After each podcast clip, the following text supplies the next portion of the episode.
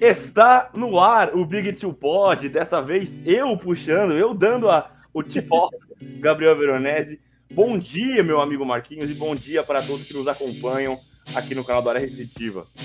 Bom dia, bom dia, Vera, bom dia, todo mundo tá chegando aí nos comentários, galera que já tava aguardando.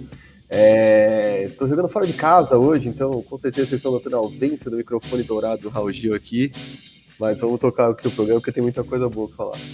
E o Marquinhos, mais uma vez, falando baixo, gente. Percebam, né? Ele falando baixinho, comedido. Eu também falando minimamente baixinho, geralmente eu grito muito, mas eu sou acomedido de uma doença rara que chama burrice. Eu tenho a mania de ficar aqui nesse vento lascado, sem camisa, estou com uma garganta que tá me deixando na mão, mas vamos tocando, espero que não atrapalhe muito o desandar do programa. Meu amigo Marquinhos, quer fazer as honras dos recados iniciais, por favor? Sim, por favor, se inscrevam no canal, pelo amor de Deus, não aguento mais falar. Você recebeu o sininho, parabéns para você, acionou o sininho, já recebeu. Compartilha com seus amigos, por favor, manda no grupo de todo mundo. É, se você está aqui, segue a gente no Instagram, segue a gente no Twitter, segue nós dois, inclusive, né? Eu e Vero temos roupas específicas fora do área restritiva, que é administrada pelo Diego Silver. É, e Coloquem para seguir também lá no Spotify, né? A gente sempre lembra aqui, porque enfim, tem um monte de gente tem agregadores de podcasts diferentes, mas bota para seguir lá, sempre ver a notificação, senão nem tão, não tem como saber quando tem coisa nova, né? Óbvio que todo sábado a gente está aqui, mas se não está disponível, não está em casa, acordou mais tarde num dia, é, então não perde deixa lá e não esquece, já entrou, deixa o like nessa parada, pelo amor de Deus, e use aí a caixa de comentários, que a gente vai responder um monte de perguntas. A gente está com uma pauta meio polêmica hoje aqui, vamos cornetar uns veteranos, eu quero ver a galera reagir. Bom, fazendo as honras, já que você puxou aí o carro, é... primeiro, a grande pauta dessa semana, né? Quando você que segue aí os perfis de basquete no seu Instagram, você abre sempre tem alguém mostrando um lance desse, que são as novas regras da NBA, que estão aí vamos dizer, punindo esses jogadores que tanto apelaram para esse recurso, né? James Harden. O pessoal fala muito do Harden que virou, né? É, o Harden talvez seja o grande banner dessa mudança da regra, mas eu acho que isso impacta diretamente no jogo do Trey Young também, do Luca Doncic é, é e tantos outros jogadores que acostumaram a fazer é, é, é a pontuação deles, moldar o ataque deles, explorando muito bem as faltas, né? Então é aquele cara que, para deixar muito bem ilustrado aqui, aquele lance em que o cara faz o fake, espera chegar ali o marcador, e ele meio que se atira no marcador para acabar uhum. essa falta. É... E assim, se isso impactou tanta gente, eu acho que um dos que tem mais dificuldade de refazer o jogo deles é o James Harden. É... E é um cara que, assim, as médias dele de ponto caíram, e aí o cara ficou pior. Mas é que ele passou tanto tempo debruçado nisso que ele tem dificuldade de corrigir, né? O, o Curry mesmo apanhou um pouco, mas já tá em supernova mais uma vez, né? O Luca Doncic é um também que consegue ainda, mas acho que o James Harden passou tanto tempo se escorando nisso que aí ele tem mais dificuldade de conseguir completar o jogo dele, especialmente no ataque com isso. Exatamente, né? O cara tá acostumado a cobrar quase 10 lances livres por jogo, pô, que isso? A gente tá falando de um terço da pontuação dele quando ele tava ali com média de quase 30. É, então, de verdade, eu essa, essa mudança da regra para mim é muito bem-vinda, Vera, de verdade. A velocidade do jogo é outra. Voltou a ser possível marcar a gente do perímetro, coisa que não estava mais sendo possível, né? Dizem que tem uma conversa entre Carinha do Jabar, é, Carinha do Jabar, ou Will Chamberlain e, e, e, Jordan, que era um lance de ah, os caras mudaram as regras do jogo para que eu não pudesse dominar, e eles mudaram a regra do jogo para que você pudesse dominar. E aí é muito louco, porque, assim, de certa forma, é, o, o, Harden usufruía da regra para dominar o jogo, né? Então, é, e que era uma regra bizarra, né? Na verdade, não era nem uma regra, né? É, a NBA resolveu começar a marcar aquele tipo de coisa, ah, pô, cilindro imaginário e tudo mais, que é regra do hand check mas estava uma coisa absurda. O Harden entrelaçava o braço com todo mundo na infiltração e tudo era falta, não podia encostar no cara. A gente tem vários lances de Lakers versus Rockets lá atrás, com o LeBron James com os dois braços para trás, quer dizer, já tirando uma, porque assim, não tem condição de marcar esse cara, tudo vocês vão marcar falta. É, então, desculpa, a mudança é muito bem-vinda. Fiz essa enquete lá no meu Instagram e a galera veio na minha também falou: a NBA está certíssima em mudar isso. Ferrar o Barba, sim mas ele que refaça o seu jogo, né? Quer dizer, é, eu não acho que a NBA mudou uma regra para que ele deixasse de dominar. A NBA colocou uma regra que tornou possível de novo haver defesa de perímetro. E eu acho que é isso. O jogo está mais fluido, tá mais corrido, tá menos parado. Tirando essa regra agora de ficar dando falta técnica toda hora que os caras dão um gritinho ou provocam o outro, que tá bem chato, é, eu, eu acho que as mudanças são muito bem-vindas, Vero, e eu acho que o Harden vai ter que se reinventar, né? A gente não previa isso, um Harden tão mal com a mudança da regra, quando lá atrás a gente disse que o Nets era favorito, né? É, e, e assim, o Harden, ele historicamente tem começos mais devagar e aí chega um momento da temporada em que ele engata, ele desce a ladeira, né? Ele embala. Só que uhum. isso é um problema para ele porque ele vai ter que de fato se adaptar e encaixar novas formas de ele conseguir atacar. E aí a gente critica tanto a NBA por N coisas, né? Arbitragem, enfim. E aí eu acho que isso ajuda muito, especialmente os saudosistas, né? Quem tem muita saudade da NBA um pouco mais antiga, aceitando esse volume no perímetro, a mudança que permite você a fazer uma defesa diferente no perímetro tende a valorizar a movimentação de bola, né? E não só esses isolations, esse, é, é, esse volume tão, tão alto de bola é, na, na linha de, do perímetro. E uma coisa que você falou que eu acho que para mim é o grande ganho, aí não é só é, fazendo o hater do James Harden e tal, mas eu acho que para quem gosta do esporte, eu acho que o maior ganho, o ponto mais alto nessa mudança é a fluidez do jogo. O tanto que o jogo para menos, o tanto que o jogo. É, é, é e aí aquela para, e aí antes parava e reclamava, e desafio. Agora você ganha muito mais tempo com isso, você tem muito mais é, agilidade no jogo, mais dinâmica no jogo. E quem tem a ganhar com isso é sempre o esporte e quem gosta muito do esporte, quem acompanha, uhum. né? nós fãs da NBA, é, assim, todos nós da nossa geração acostumamos a assistir o jogo com o celular na mão. Então, assim, uma, uma bola, uma falta marcada, a hora que você pega o celular, até o Harden bateu o seu lance livre, agora você não precisa mais disso, entendeu? O jogo tá rolando sempre. E, e, geram até momentos curiosos, né? Ontem teve uma falta marcada ali no, no Barclays Center contra o James Harden. O estádio veio abaixo quando marcaram a falta. Marcaram uma. É, e aí, fazendo o advogado do diabo, eu até acho que a NBA tem sido um pouco mais rígida, especialmente com o James Harden. Eu acho que a NBA tem feito uma vista mais grossa em respeito a ele. Então, muitas, muitos lances eu acho que até marcariam a falta se fossem outros caras, mas estão deixando passar. Mas eu acho que é tudo um período transitório, né? Eu acho que como é, é, o Kevin O'Connor falou isso, né? O James Harden, ele é a bandeira dessa mudança de regra, né? Quando você pensa em alguém, você pensa nele. Isso talvez seja até um, uma, uma, um fato de orgulho, né? Seja uma homenagem. Tipo, cara, você é tão fora do comum jogando isso, jogando dessa forma, que não precisa mudar o negócio. Então, acho que. Cheat code. É, e, e, eu acho que, que a NBA acerta muito, e aí não só pela, mais uma vez, pela forma de pontuação de temporada, mas pela fluidez do jogo.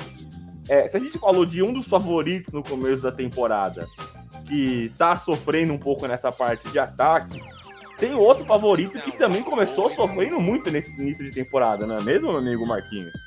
Sim, é, cara, a coisa tá difícil ali em LA, né, cara? Bem difícil. Eu acho que mais difícil do que muita gente imaginou. Eu falei desde o começo que eles iam levar pelo menos uns 20 jogos para entrar no ritmo, mas uma aposta que eu fiz, e eu assumo que estava errado.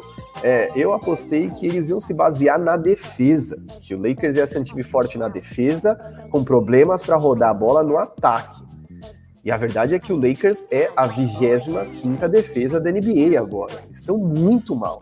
Para a gente ter uma noção, ano passado, sem Anthony Davis e sem LeBron, foi a terceira melhor defesa da liga. Em determinado momento foi a primeira. Então, é, de verdade, a coisa tá bem ruim, bem ruim mesmo.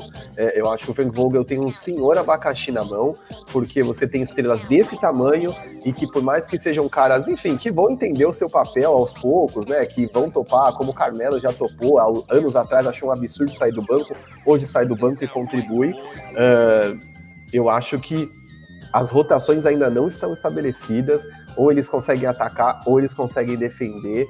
E, e, eu acho que são problemas sérios que eu não sei se vão ser resolvidos tão facilmente. Eu, por exemplo, não entendo ainda, não também não acho necessário, porque diabos tem tanto pivô.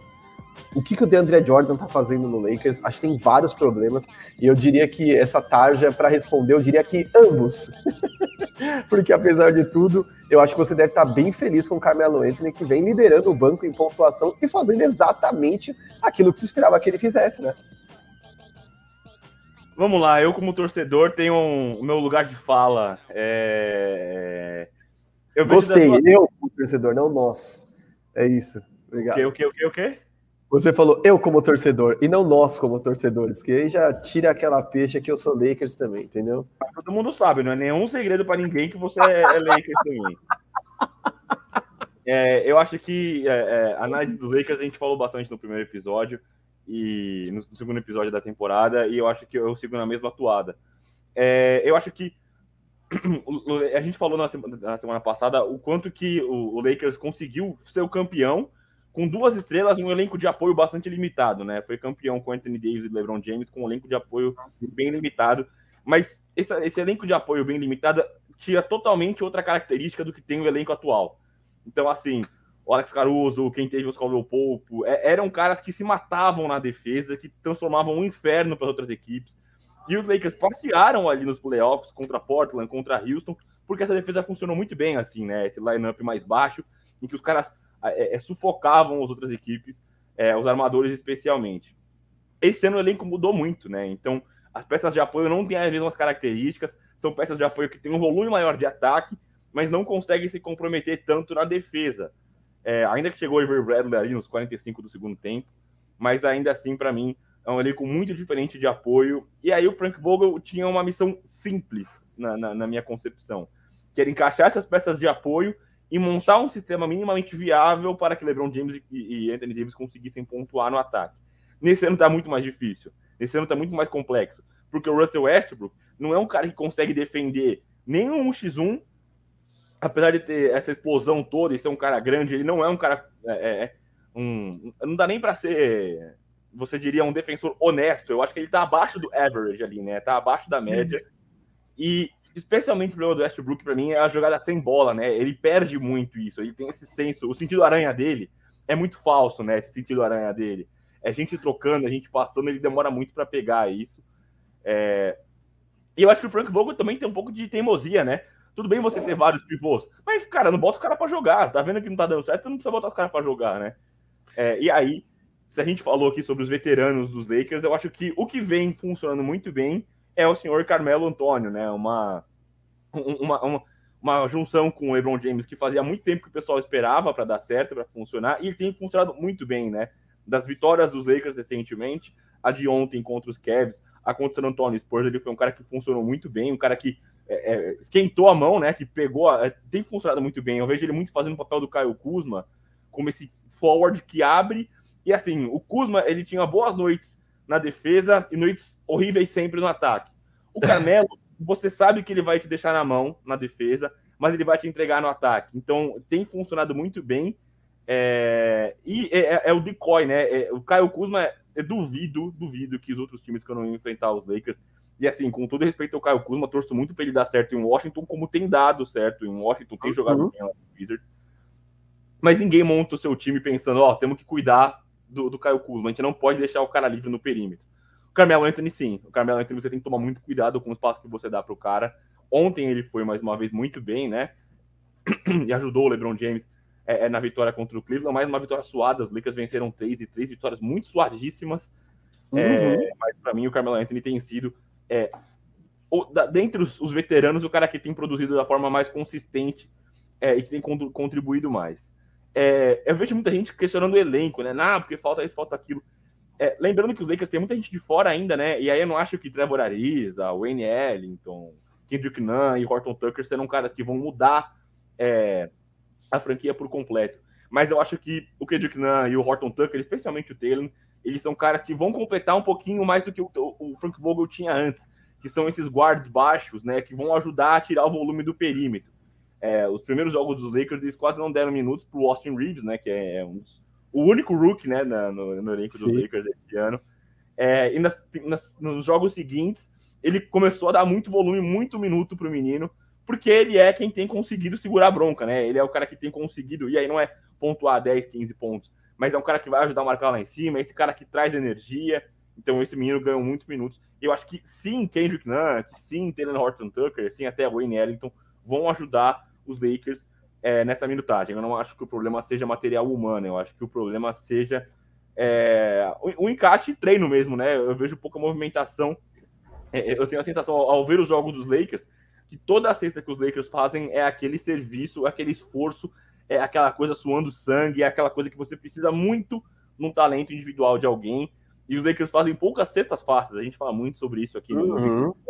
A cesta fácil é aquela troca, aquela movimentação que o cara chega e faz a, a, a bandeja rápida, né? Os Grizzlies, E os Spurs deitaram nos Lakers nesse ponto, né? O que, o que teve de cesta fácil para os caras, salve já morando no espetáculo, uhum. mas aquela embaixo da cesta que você só pontuou, os Lakers não fazem isso, eles têm que precisar da bola de três, uma troca, um, o LeBron James infiltrando, e eles são muito penalizados no contrário, né? Eles apanham muito das cestas fáceis. Qualquer pick and roll básico machuca os Lakers, então acho que o Frank Vogel precisa sim é, botar as barbas e os poucos fios de cabelo de molho e, e organizar esse time e, e, tentar montar um sistema viável para você valorizar a defesa e deixar seu, os seus componentes de ataque mais livres. Cara, o Cavs tem um núcleo jovem muito interessante, né? De verdade, muito interessante. Mas ontem o Sexton fez duas bolas de nove. O, o Love ficou 16 minutos em quadra, fez somente quatro pontos. Quer dizer, foi uma noite ruim de alguns dos principais caras. E uh, não por isso o time performou, né? Quer dizer, de verdade, é, é, era para ter sido mais fácil, né? Era para ter amassado bem mais fácil esse Cavs e, e o Lakers não consegue. É, eu acho que são vários problemas de execução, talvez mais sérios do que eu pensei que seriam, né? A gente tem muito essa coisa de que ah, junta os caras bons e os caras se entendem. E, e eu acho que isso não está sendo tão automático, nem deve ser tão automático. Eu, de verdade, suspeito que a gente vá ter trocas é, até o, o All-Star Game ou durante é, fecha, o fechamento da Free Agency no All-Star Game, porque eu acho que tem peça é, redundante no Lakers e tem algumas peças que eu acho que enfim, claramente não estão dando certo ou serão avaliadas até esse período e que podem ser úteis para outros times, né? Quer dizer, tem muita gente que precisando de um pivô, mesmo que seja um Dwight Howard, um Dwight Howard da vida, um DeAndre Jordan da vida, é, e o Lakers talvez precise de outros caras, né? O Ariz é um que só volta em dezembro, é, e o outros, o Wellington, enfim, toda essa galera que precisa voltar, precisa voltar e precisa performar, né, velho? Eu não sei a data de retorno de todos eles, mas de verdade, é, eu acho que o Lakers sente. É, eu acho que é a mesma coisa que você, não é falta de peças, não é material humano, é falta de um sistema que privilegia as habilidades de cada um deles. Eu acho que isso não tá rolando. É, e, e é o que falou, três vitórias suadas, né, cara? E perderam uns jogos que, assim, de verdade, não ganhou porque o Jamorano empatou no lance livre e se o Jacob Potter soubesse, soubesse cobrar lance livre, o Spurs teria vencido também. E o Spurs, né, cara, é um time que vai brigar pela primeira escolha do draft esse ano. Então era alguém que tinha que ter sido amassado pelos Lakers. Ah, esse otimismo do torcedor, né?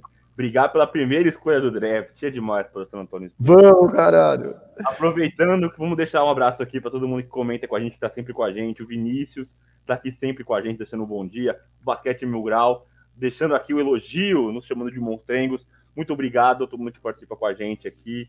É, o Vinícius comentando aqui do Mobley, que vai ser o franchise player de Cleveland. Meu Rookie of the Year, ele tem produzido melhor do que eu imaginava, inclusive, um cara muito versátil. Muito bom. E encaixando muito bem com o Jared Allen, né? A gente, quando foi draftado o Ivan Mobley, por mais que ele tenha características diferentes, eu pensei, cara, dois caras acabaram de dar um contrato grande pro Jared Allen, até que ele merece, mas dois caras no garrafão, um cara que tem funcionado muito bem. É, tem mais gente deixando o oi aqui. O Edson Queiroz Filho deixou o salve, salve. Silver Dishes, Marquinhos, cenário novo. Ué, Marquinhos, o que aconteceu aí? Pintou de laranja? Tô jogando fora de casa. Não, mas em breve, semana que vem, já volta o cenário normal do Beach Pod. Tem o Cauã Santos também, deixando um, um, salve aqui com o like. Tem o nosso Vitor Adriano e Vitinho, deixando um live dos meninos bons. Já ligo aqui, já, já continuo aqui lendo o resto dos comentários quando a gente passar para a próxima pauta que é, a, a, gente começou a falar de Cleveland Cavaliers, eu quero voltar no Cleveland Cavaliers mais pra frente. Mas nesse momento, eu quero falar de, de, de, times que a gente apostou aqui que iam render e estão atendendo nossas expectativas. Bulls e Heat. Dá para empolgar? Ainda tem o Knicks ainda nessa continha ainda também, que é outro time que eu acho que tem entregado muito o que a gente esperava. Mas, para mim, são dois grandes destaques desse começo de temporada, Bulls e Miami Heat. Não, total, cara. E é gostoso de ver esse Chicago Bulls jogando, né? Eu, eu, eu sempre pensei que a dificuldade não era nem Lonzo Ball, nem Vucevic, ia ser parear é, DeMar DeRozan e Zach Lavine, porque eles são caras de habilidades redundantes até certo ponto, são caras que precisam da bola para produzir. E eu tinha muito entendimento de assim como eles vão é, espaçar a quadra, como que eles vão dividir os ataques e pelo amor de Deus, muito obrigado. Os caras não estão num esquema, vai você nesse ataque, eu vou no próximo. Eles estão realmente compartilhando a bola é, e dando assistência um para o outro, criando, né? Quer dizer, se era um Chicago Bulls que ano passado tinha dificuldades absurdas de criar, esse ano tem um excesso de criadores e tá funcionando, né? Prevendo que eles talvez sofram com contusões, poupando jogadores em back-to-back. -back. A gente sabe que playmaking, né? Essa capacidade de criar jogadas não vai ser um problema. É, e, enfim, levando em conta o que o Chicago Bulls tem sido nas últimas temporadas, um tremendo alento, Sacinho, Luiz Araújo, fiquem felizes demais junto com a Alan Ambrosio. Acho que é um time que com certeza vai estar nos playoffs é, e deve estar ali na beira de um mano de quadra, naquele bolo que eu acho que vai ser o, o, o leste, ali do quinto até o play-in, porque eu acho que vai estar todo mundo muito próximo e acho que o Chicago vai estar ali, mas vai estar no topo. Eu não acho que vai estar em play-in nem nada disso, acho que vai estar em cima mesmo. Agora o Hit, velho, já me adiantando aqui, Cara, a chegada do Kyle Lowry é uma coisa absurda, né? Como esse cara traz uma energia, né? Na defesa, no ataque, é, o espírito, né? De, de, equipe que ele tem. Ele é um cara, parece ser um cara boa praça, né? Do tipo do cara querido por todos. Então, é, eu acho que misturou essa coisa da disciplina quase militar do, do Miami Heat com um cara que tem um carisma, né? Tem, um, tem um, um convívio bom com a galera. E eu acho que assim, não chega a ser uma revolução mas está fazendo coisas excelentes, definitivamente excelentes, por esse Miami Heat, que já era um time bom, mas que sofreu com a capacidade de criação, né? O Dragic já não vivia seus melhores dias, Kendrick Nunn também não era um cara é, para carregar um contender, e eu acho que o, Miami Heat está fadado a ser um contender no leste, ainda mais com todos esses problemas que o Nets está enfrentando, antivax, mudança de regra. É, o Milwaukee Bucks parece sólido, enfim, depende da quantidade de vitórias e derrotas, porque é um time que já sabe o que, o, o que tem a oferecer, o que pode atingir. Mas eu não sei se a gente tem gente, tanta gente no mesmo nível do Miami Heat nesse leste, não, cara. Eu, eu bem feliz de ver esses caras jogando. É, e aí é fácil a gente ser engenheiro de obra ponta, falar, ah, não, já tinha certeza que isso ia acontecer e tal. Mas o Miami Heat, é, assim como os Lakers, são um time que a temporada passada, na temporada passada sofreu muito com a intertemporada curta, todo mundo chegou machucado, enfim, Covid, enfim. Mas eu falei das cestas fáceis, Miami Heat é um time especialista em cesta fácil, né? É, o Miami Heat não tem nenhum, usando mais uma vez o inglês necessário, um Flame Tower, né? Um Bradley Beal, um, um Damian Lillard, um James Harden, no Stephen Curry que vai clicar e o cara vai de repente te entregar 30, 50 pontos. Mas são times, são jogadores muito bem encaixados, que dividem muito bem a bola, né? Eu não acho nem que o Miami Heat vai em nenhum momento chegar entre os dois primeiros ali do leste. É, nesse momento, o leste tá com Knicks, Heat, Wizards, Bulls e Hornets. Só que esse time do Miami Heat, assim como o foi pra final, eu acho que não é um time de temporada regular. Eu acho que eles vão perder jogos que você fala, cara, como que eles perderam esse jogo? Mas é isso, é, é, eles são um time é, é, um time assim taxado para o time do jogo de playoff, que vai crescer muito no playoff. Eu acho que eles devem ficar ali perto, perto do quarto, quinto lugar. É, mas, assim, muito feliz de ver o Kyle Lowry encaixando nessa, nesse time, nessa defesa. Meu amigo Pedro Suárez, nosso amigo Pedro Suárez, comentou no Twitter que o lineup do Heat que estava na quadra são cinco caras que ele iria para a guerra ao lado. Que era o Kyle Lowry, é, Jimmy Butler, PJ Tucker, Marquis Morris e Bam Adebayo. Então, assim, é, jogadores totalmente casca, assim, jogadores que sabem movimentar a bola, é, é, muito contente com esse time do, do Miami Heat. É, você começou pelo Bulls e passou pro Heat, eu comecei pelo Heat, eu vou passar pelos Bulls. Cara, e, e a gente fala muito do Chicago Bulls, e aí eu vou trazer um recorte que eu não quero jogar um balde de água fria, eu quero que o, o, torcedor, o torcedor de Chicago mereça essa felicidade. Eu, como torcedor dos Lakers, que amarguei duros anos, merecia ali é, o, o, meu, o meu, meus momentos de felicidade em 2020. O time do Chicago Bulls, que alargou talvez mais tempo ali de tristeza, merece agora esse momento de alegria. Mas acho que os Bulls ainda precisam de duelos maiores para mostrar esse poderio todo. Eu acho que pegaram adversários minimamente competitivos agora no começo, ainda precisam de jogos maiores. Mas é o que você falou, é, tem tanta gente que precisa da bola e em nenhum momento eles estão fazendo é, ah, vai ser só o DeRozan, vai ser só o Lonzo, vai ser só o Lavin. Eles têm acertado muito bem. E assim, a defesa com Alex Caruso e Lonzo Ball é uma coisa espetacular, né? Em que pese agora que eles perderam Patrick Williams, né? Não joga mais temporada regular, quebrou o pulso, punho, né? Pulso. É, e aí vão precisar achar uma, um, um, encaixe diferente. Mas assim, a defesa tremendamente encaixada do time do Chicago Bulls. Estou é, muito contente com o time de Chicago e vai longe ainda. Eu acho que eles vão brigar também ali entre o quarto e o quinto colocados ali É... Marquinhos caiu e voltou, é isso? Não sei se... Voltou, voltou? Voltou. Voltei, desculpe, foi rápido. e aí, só para não deixar passar, eu falei dos primeiros colocados ali. É... no leste a gente tem ainda o New York Knicks, que é outro time que assim a, a torcida precisava disso e os caras com cinco jogos, tá 4 a 1 os caras estão em festa de título. E eu não consigo nem achar ruim isso, eu não consigo nem julgar. Eu tô quase pulando junto de alegria, porque é muito divertido ver esse time do, do New York Knicks funcionando. E o Charlotte Hornets, que o Marquinhos criticou, questionou no começo da temporada e agora está sendo obrigado a rever seus conceitos. Exato. Não, é muito obrigado assim a rever conceitos. Quer dizer, eu não e assim, eu resisto, né, a entrar na modinha, né? Eu confesso, eu, eu sou um pouco resistente. E às vezes a verdade tá escancarada, escancarada e eu fico sempre meio receoso de não entrar no bonde, porque eu acho que tem algumas narrativas muito fáceis que se a gente entra, vira uma coisa de doida. As pessoas começaram a comparar é, Lamelo Ball com Magic Johnson, né? Puta, franchise player, melhor amador de todos os tempos. E, cara, embora tenham comparações absurdas, a verdade é, o Lamelo Ball está jogando muita bola, muita bola é, Miles Bridges também, é, tem outros caras no Hornets que estão contribuindo. Gordon Hayward, quando fica saudável, é sempre um cara legal de se ver jogando. É, eu não acho que eles vão ficar onde eles estão, de verdade. Acho que ao longo da, da temporada o calendário vai fazer o seu trabalho e ajustar essas posições. Mas que coisa maravilhosa ver esse Hornets, né? Além do belo uniforme, da bela quadra é, e do dono famoso. É, eu acho que é legal ver esses caras competindo, né? A gente sempre fala sobre ver núcleos jovens sendo desmontados em trocas, é... enfim, que às vezes, é, como eu posso dizer isso? É, a gente sempre vê, por exemplo, como era o Lakers, vai, que tinha os Baby Lakers, né? Época tinha o Kuzma, Randall, e a gente sofreu um pouco, né? Quando desmontou aquele time todo para trazer algumas estrelas e trazer o Anthony Davis para o time para fazer uma coisa mais funcional do título. E a gente fica sempre com aquela impressão de que, puta, estão montando puta núcleo jovem interessante, e a gente sabe que vai sobrar dois disso aqui, porque eles vão trocar todo mundo por estrelas para poder brigar. E é muito legal quando esse núcleo jovem consegue se desenvolver e efetivamente brigar pelo que ele pode brigar, seja lá qual for o teto dele, né? Então, o Warriors, por exemplo, foi uma dinastia montada via draft, o, Spurs, antigamente, é uma, é uma dinastia montada via draft, então, eu espero ver outras, né? não necessariamente dinastias, mas outros núcleos jovens que compitam, né? Então, é legal de ver esse Hornets desse jeito aí. Eu sei que eu dei o braço, estou dando o braço a torcer, mas com muita felicidade, porque critiquei.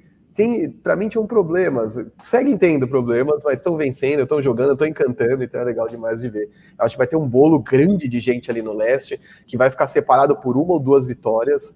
É, e que eu acho que aí vão, vão tornar os playoffs ainda mais imprevisíveis, né? Vai depender muito de matchup, né? A gente viu o Knicks, que era favoritaço para mim, né? É, contra um Atlanta Hawks ano passado, sucumbir de maneira vexatória, né? Sair pela porta dos fundos após uma bela temporada, é, porque Trey Young e companhia acharam um jeito de vencer e de parar Julius Randle. Então, eu acho que vai ficar muito por conta, enfim, tá muito, muito, muito cedo, né? Enfim, tô adiantando uma conversa aí que é muito mais especulatória, mas eu acho que vai ficar muito mais por conta dos, dos matchups, né? De quem vai se enfrentar para entender quem tem a fraqueza que o outro pode ser explorada pelo outro, é, do que exatamente qualidade, né? Eu acho que eles estão muito pareados, esses times do leste. É muito legal de ver isso. É, o, Hornets já foi assunto aqui nos nossos comentários antes da gente entrar aqui nos núcleos jovens, né? o Ebodan que falou aqui, Obre se encontrou nos Hornets, realmente a passagem pelos Warriors não deu liga mesmo. É, e eu acho que o Hornets é muito do que o Marquinhos falou, né? É, é, acho que é, o time, quando não tem responsabilidades, ele te deixa livre para você fazer várias coisas diferentes. E o Hornets tem apostado nesse lineup com alas que são muito parecidos, né? E aí não parecidos esteticamente ou necessariamente de, de, de estilo de jogo, mas são caras que conseguem jogar no perímetro, conseguem infiltrar. A gente vê o Miles Bridges num momento de supernova também, né? O Miles Bridges está jogando pra caramba, acho que é um dos destaques dos Hornets nesse começo de temporada. O Lamelo, enfim, também é um armador grande. Então, é um lineup com Miles Bridges, com Gordon Hayward, com Kelly Oubre Jr., que são caras que têm uma versatilidade muito grande e conseguem se machucar de várias formas diferentes. E é, é o que a gente falou dos Warriors na, na, no, outro, no outro podcast. É, o Steve Kerr ele tem um plano de jogo, ele tem um xadrez muito complexo. E se você não consegue entender é difícil ele conseguir voltar para o básico. O Steve Kerr não consegue fazer o beabá. Ele precisa de caras muito inteligentes, e eu acho que isso é, é, a explicação por que, que os Warriors estão 4-1 nessa temporada até aqui, porque trouxeram peças inteligentes, né? Trouxeram caras que conseguem é, é, tem um entendimento diferente de basquete. E aí eu não tô falando que o Kelly Jr. é um burro, a anta. O burro dos Warriors é, é, é, o Andrew Wiggins, mas a questão para mim é que você joga com menos responsabilidades e você consegue jogar mais solto, né? O Kelly Jr. é um cara grande, é um cara comprido, ele consegue atrapalhar o ataque dos caras, ele consegue defender bem. Então eu acho que isso deixa os Hornets mais leves e conseguiram colocar eles ali na parte de cima da Conferência Leste. Também acho que o, a, o calendário vai fazer seu trabalho, acho que o calendário vai derrubar os caras um pouquinho. Mas eu gosto de ver esses jovens brilhando e conseguindo é, evoluir, né? O Miles Bridges é um deles, o Lamelo é outro deles. E outro time que tá ali em cima também, que eu acho que tende a cair, mas que é legal você ver competindo, é o Washington Wizards, que é um time que eu coloquei na, quando a gente fez o nosso tire list ali. Eu coloquei, ó, o Wizards eu tô colocando aqui embaixo, mas eu acho que eles vão dar mais trabalho do que a gente imagina. Uhum. Porque, óbvio que perderam o Russell Westbrook, mas trouxeram muitas boas peças, né? O Montrezl Harrell tem jogado bem, o Caio Kuzma tem jogado bem, é, Spencer Dinwiddie é, é, é, mais um que entra naquela conta que eu falei sempre, né? É o cara que você esquece o quanto ele era bom por, pelo tempo que ele ficou longe. E ele é muito bom, o Spencer Dinwiddie. Então, o time tem funcionado bem. Até o Raulzinho tem jogado muito bem nessa rotação do time Sim. dos líderes. Então, é um time que está em cima, deve cair, deve ser derrubado pelo calendário, né? Quando encaixar ali uma sequência de jogos mais difíceis. Mas eu estou gostando muito de ver essa Conferência Leste, exceto pelo Indiana Pacers, que também tá uma bagunça, uma várzea lascada. E o Boston Celtics, né? Boston Celtics é um time que também não consegue se encontrar de forma alguma. Salve ali as, as noites épicas de Jalen Brown e Jason Tatum. São equipes que não. É uma equipe que não consegue manter uma constância e embalar, né? Você não vê os caras funcionando de fato nessa Conferência Leste. É, na Conferência Oeste, eu peguei ali os cinco primeiros, e a gente tem no pezinho ali outro núcleo jovem que tem jogado muito bem, que é o Memphis Grizzlies. E assim, todo jogo a gente vê, eu, boto ali no jogo do Memphis e eu fico espantado. Eu falei, não vou ser o Gustavo Faldon de falar, eu avisei antes. Mas, ó, o que o Jamoran tem evoluído em questão de comportamento, agressividade e pontuação é uma coisa de assustar. Uhum. Exato, para mim ele assim, se houvesse um prêmio de MIP que levasse em conta caras que já eram bons e ficaram melhores ainda, ele seria um seríssimo candidato. É que o MIP geralmente é dado para um cara que não era absolutamente ninguém, fundo de banco, e de repente vira uma peça útil, né? Enfim, geralmente são caras. É, é essa é a narrativa por trás do, do MIP, né? Do Most Improved Player. Ou o cara vira um franchise player, enfim. A gente viu com o Devontae Graham recentemente, quer dizer, não são grandes estrelas, né? É porque a gente, como tem um teto, né, uma expectativa muito alta em relação a algumas grandes estrelas como o Jamoran. É, tudo que os caras fazem meio que fica na conta do ah, mas isso eu já esperava, ah, eu sabia que ele era capaz de fazer isso, ah, só você não viu que ele ia virar isso tudo. É, então ele não ganha um MIP, mas cara, que evolução, né? Que coisa bizarra. No jogo contra o Warriors eu vi inteiro, porque eu entrei numa live num corujão a uma e meia da manhã na quinta-feira com Guilherme Maia no Live Basketball. E a gente, eu fiquei muito espantado, falei isso na live e repito aqui, como ele evoluiu no entendimento do jogo, né? Ele é um cara que não tinha um arremesso consistente de fora, dependia muito desse slasher, né? Da velocidade para cortar e infiltrar. O que, que os times faziam? Ok, já que você não chuta, eu vou te desafiar a chutar no corta-luz. Ele pediu um corta-luz, o defensor ia para trás e todo mundo congestionava o garrafão, porque ele tinha muita dificuldade de fazer esse pull-up, né? Esse arremesso é, a partir do drible, é, tendo que improvisar contra uma movimentação da defesa, né? Então, não necessariamente quando o cara nesse, corta o próprio defensor e vai para dentro, mas ele corta, para e arremessa. E, cara, o Warriors começou a fechar o garrafão, foi a hora que ele pegou fogo no terceiro período, meteu um monte de bola de meia distância. Então, se você é daqueles que diz que a meia distância morreu na NBA, não, ela não morreu, ela está mais viva do que nunca, agora que voltou a ter defesa no perímetro.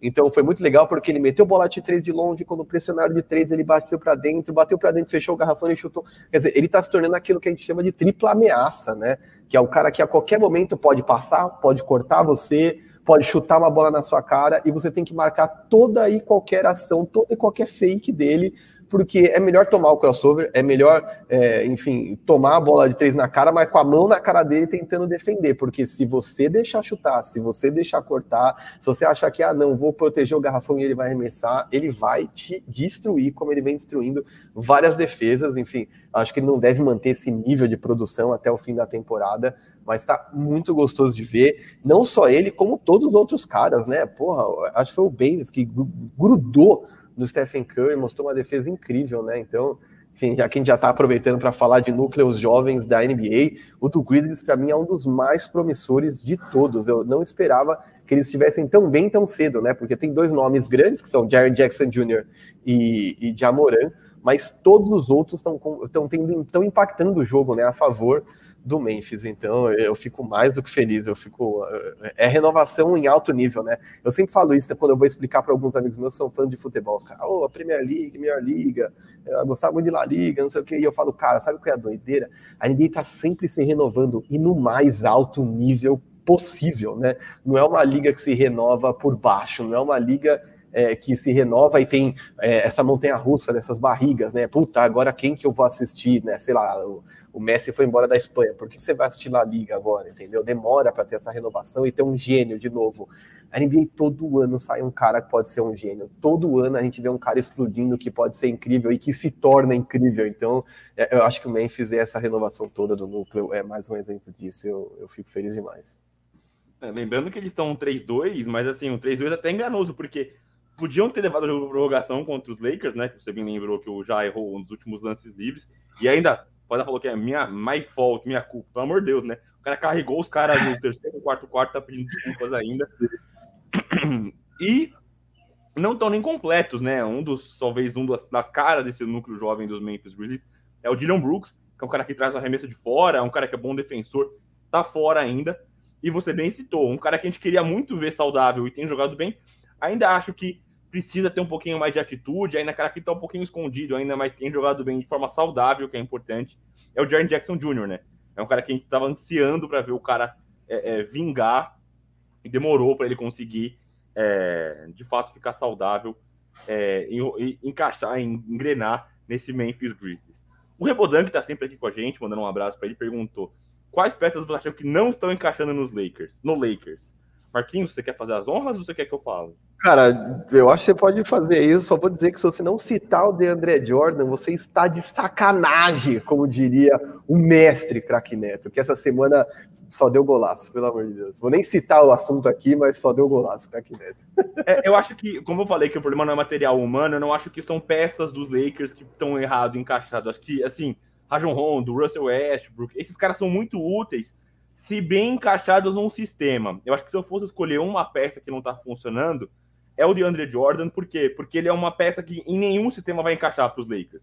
É, o melhor Lakers que a gente vê é com o Anthony Davis na 5, e quando precisa de um outro pivô, o cara que funciona melhor ali é o Dwight Howard, que é um cara que defende muito, é um cara que incomoda muito as outras defesas, os outros ataques, perdão. E o DeAndre Jordan não tem esse poder, né? O DeAndre Jordan é um cara que incomoda os outros times. Ele é um pegador de lobby. Você joga para cima, ele vai pegar, e, e, ainda não tem a vitalidade que ele tinha 10 anos atrás, né? Não é um cara que se você der um lobby ruim, ele vai consertar para você. Não é isso.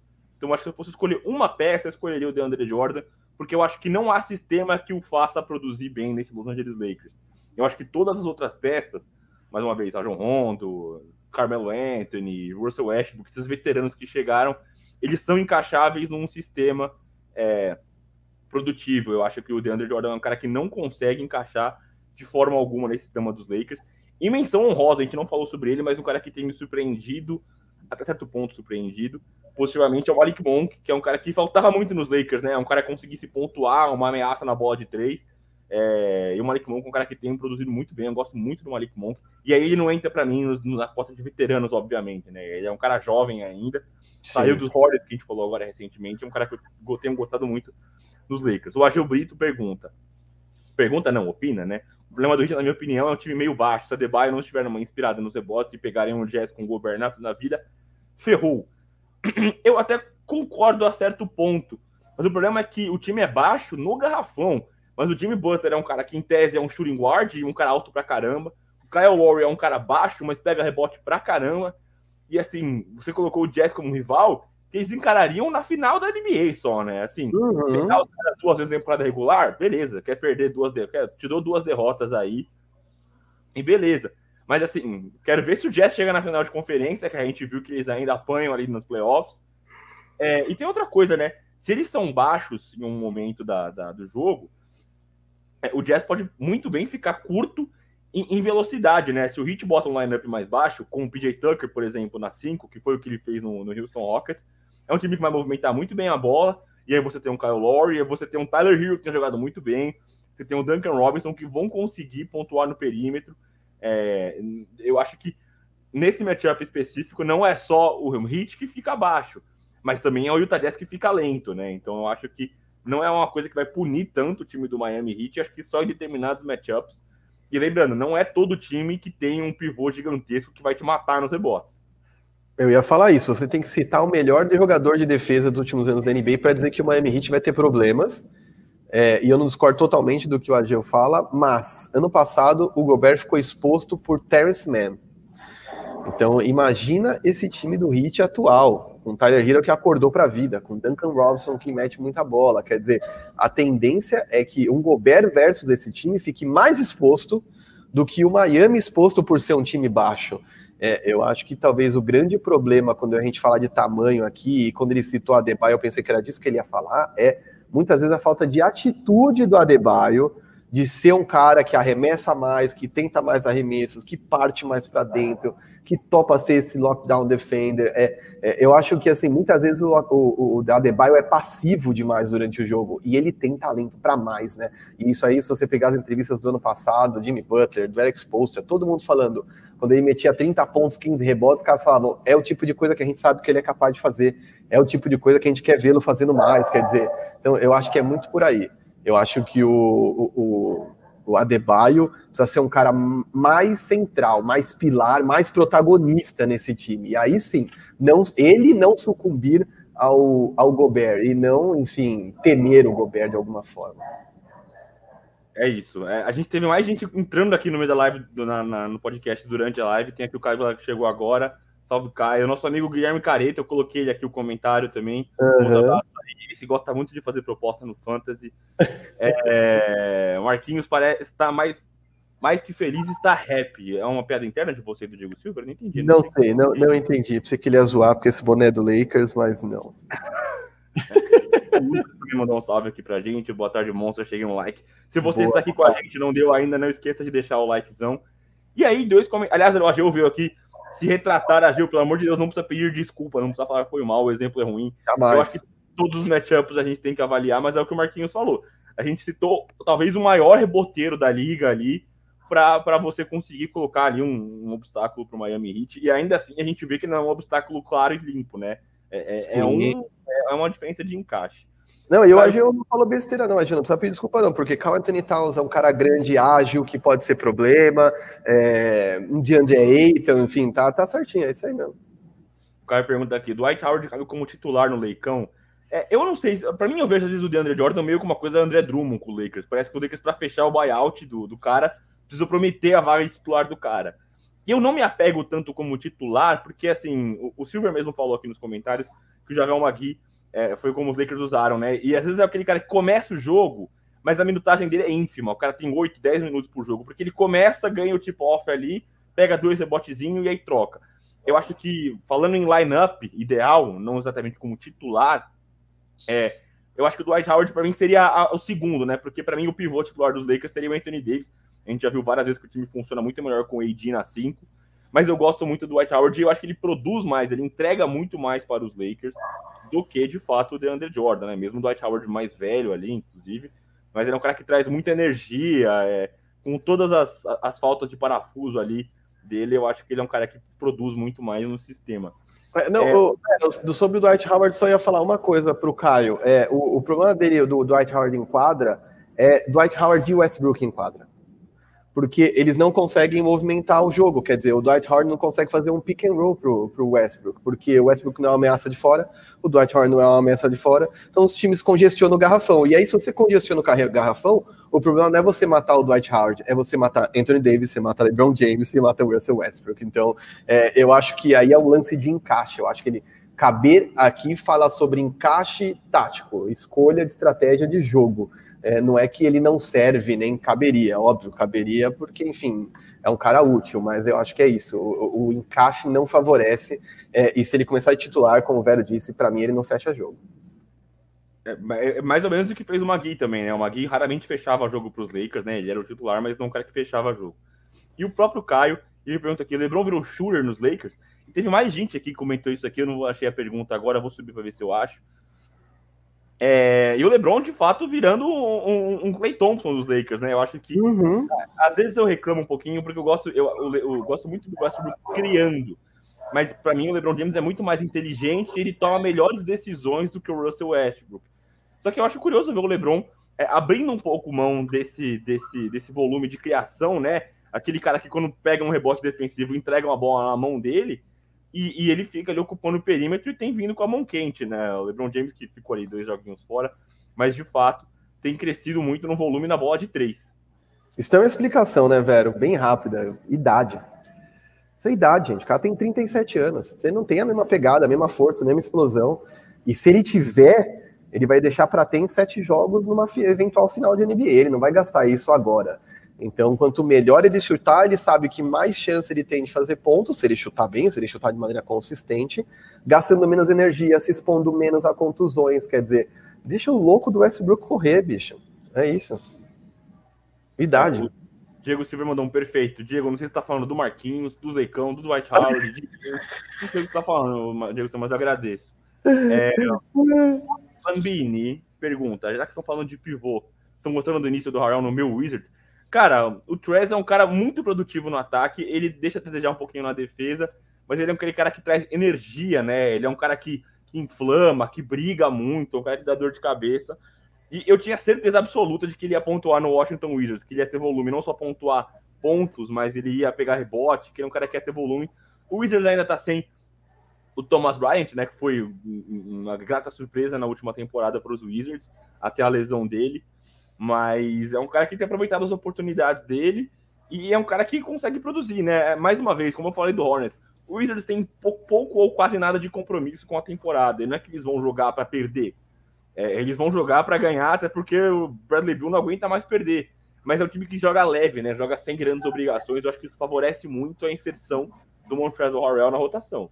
Não, total. Estou de acordo contigo, Vero. Não, não vou repetir o que o Vero falou, não, para não ser redundante mas eu acho que ele está sendo aquilo que a gente sabe que ele pode ser. A questão toda é que quando você fala de um contender, quando você fala de um candidato a título, é, os ajustes são diferentes, né? E você nem sempre consegue dar minutos ou tempo de bola na mão é, para que todo mundo se desenvolva. Muitas vezes eu só preciso que você pegue um rebote, velho. No Lakers ele só precisa que pegue um rebote, velho. E aí toda a iniciativa dele ofensiva era ah, não compensava o buraco que ele era na defesa. Agora lá no Washington Wizards, o cara tá tendo chance de brilhar. E se o Thomas Bryant voltar para cobrir o buraco dele na defesa, melhor ainda, ele vai voar.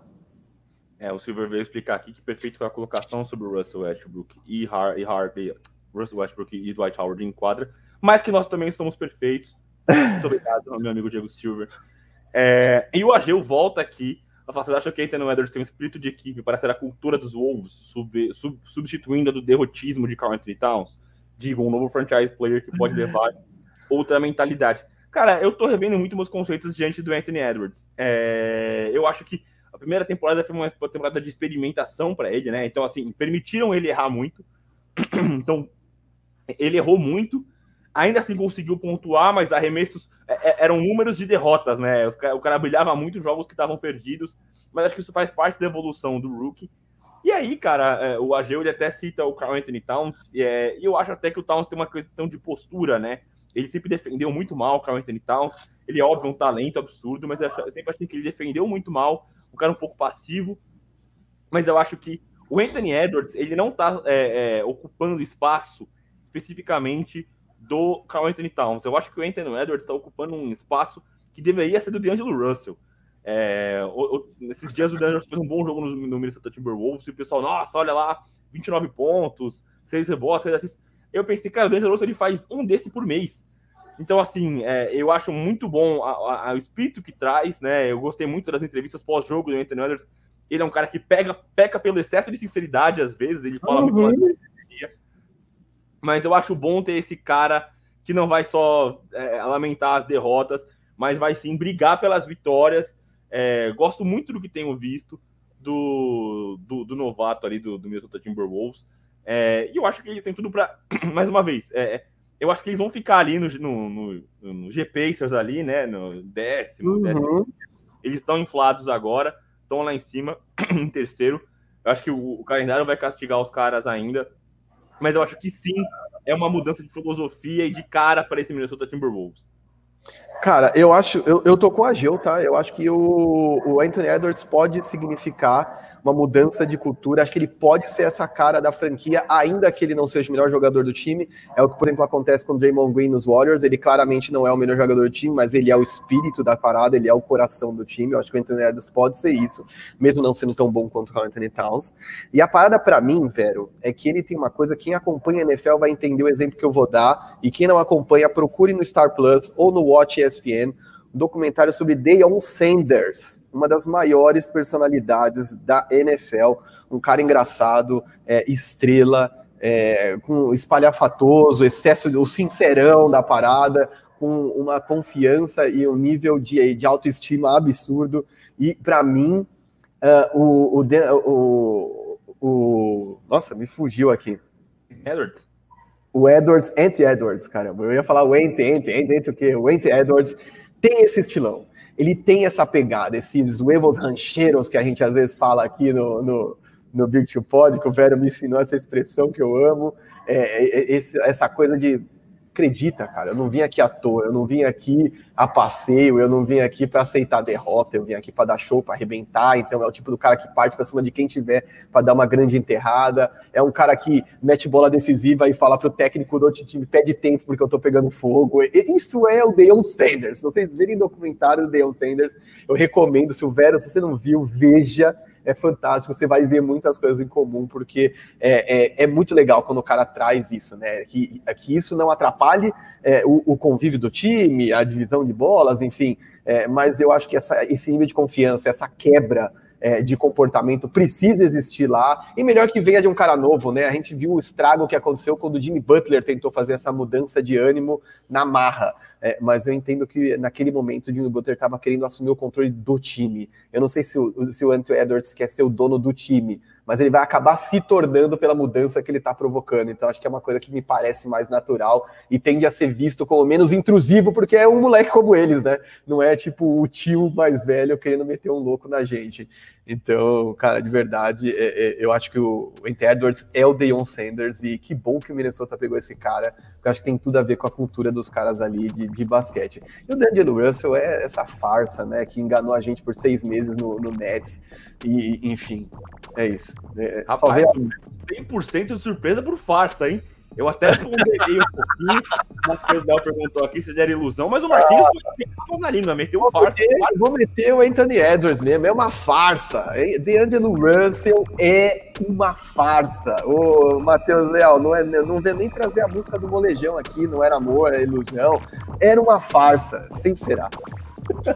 Rapaz. É, é, engraçado que aquele time dos, do, dos Nets que fez sucesso, inclusive todo mundo desmontou, né? O Jared Dudley acabou virando assistente técnico. O Hollis Jefferson, que também era uma peça importante daquele time, não tá nem na NBA. Justin Russell não consegue funcionar mais. É, o único que sobrou é o Spencer Dinwiddie, que tá aí na, funcionando, mas nos, nos Wizards. E o Caris LeVert que não vive contundido, né? Quer é dizer, a gente não consegue vê-lo, é, ele é bom, mas a gente não consegue vê-lo, enfim, é, em alto nível, porque ele vive quebrado. É, é, é muito ruim isso, né? Eu achei o Marquinhos craque netando. É isso. Eu fui totalmente pego de surpresa. Inclusive, eu, eu, eu, sou crítico, às vezes falo umas besteiras aqui, eu dei até uma, uma regalada aqui, porque não dava mais não. É, não, sincerão aqui, bicho. Sem, sem, tempo, sem tempo, irmão. Bom, chegando aos 53 minutos de live, se você não deixou o seu like, o seu comentário, deixe seu like, seu comentário aqui com a gente. Se você está no Spotify, não esqueça de indicar para os seus brothers, para os seus amigos. Vamos trazer mais gente para, para a discussão, para a conversa aqui do Big Pod. Nós estamos aqui toda semana, eu e meu amigo Marquinhos, sempre aos cuidados, em cópia oculta, o nosso Diego Silver, nosso Nick Fury. É, Marquinhos, tem um recado para a galera, é isso? Temos um recado que não tem nem pro Vero. Ele vai ser pego de surpresa mais uma vez, talvez mais do que pelo, pelo sincerão, momento sincerão com o DeAngelo Russell, que é. Recentemente eu fiz uma visita à Trindade Imports, que me acompanha no Instagram viu. Fiz uma série de, de stories por lá, fiz vídeos, mostrei os lançamentos de camiseta, mostrei até camiseta de futebol que eles fazem, eles têm muita, muita coisa legal. Você que é fã é, e, enfim, compra moda esportiva, acho que o cara da Trindade Imports, o Wesley, é um cara excelente, gente boa, entrega, você pode comprar na loja. É, eu, por exemplo, faço um esquema no qual eu pego com um amigo dele na Avenida Augusta, ali numa região mais central de São Paulo, que fica mais um pouco mais afastado do centro, a loja física. É, mas fui lá, conversei com Wesley e aí chegamos à conclusão de que é, queremos voltar a fazer um sorteio aqui no, no, no Big Two Pod, aqui no área restritiva. Então, você que nos acompanha e, e, quer contribuir com a gente, quer ajudar a gente, enfim, aqui com a manutenção toda que a gente faz isso aqui, ou quer simplesmente ajudar a gente a oferecer prêmios legais, né? Porque é, a gente literalmente faz a produção independente voluntária, quer dizer, nenhum de nós ganha um real é, é, para estar tá aqui. É, mas a gente quer tornar isso aqui mais interessante para vocês. Então, é, a gente decidiu que vai ter sorteio de, de uma jersey lá no Trindade, na Trindade Imports. Eu fiz uma história, abri uma pasta de perguntas para que que eu fiz isso e disse quais vocês queriam. E Vero, Cara, as pessoas pediram todo tipo de camiseta. Os caras pediram de Kembe Mutombo no Denver Nuggets até Damian Lillard preta, Lore Edition do, do Lakers, que é aquela com é, com pet de cobra, né? Tem uma coisa, uma textura de cobra, que é aquela que homenageia o Black Mamba.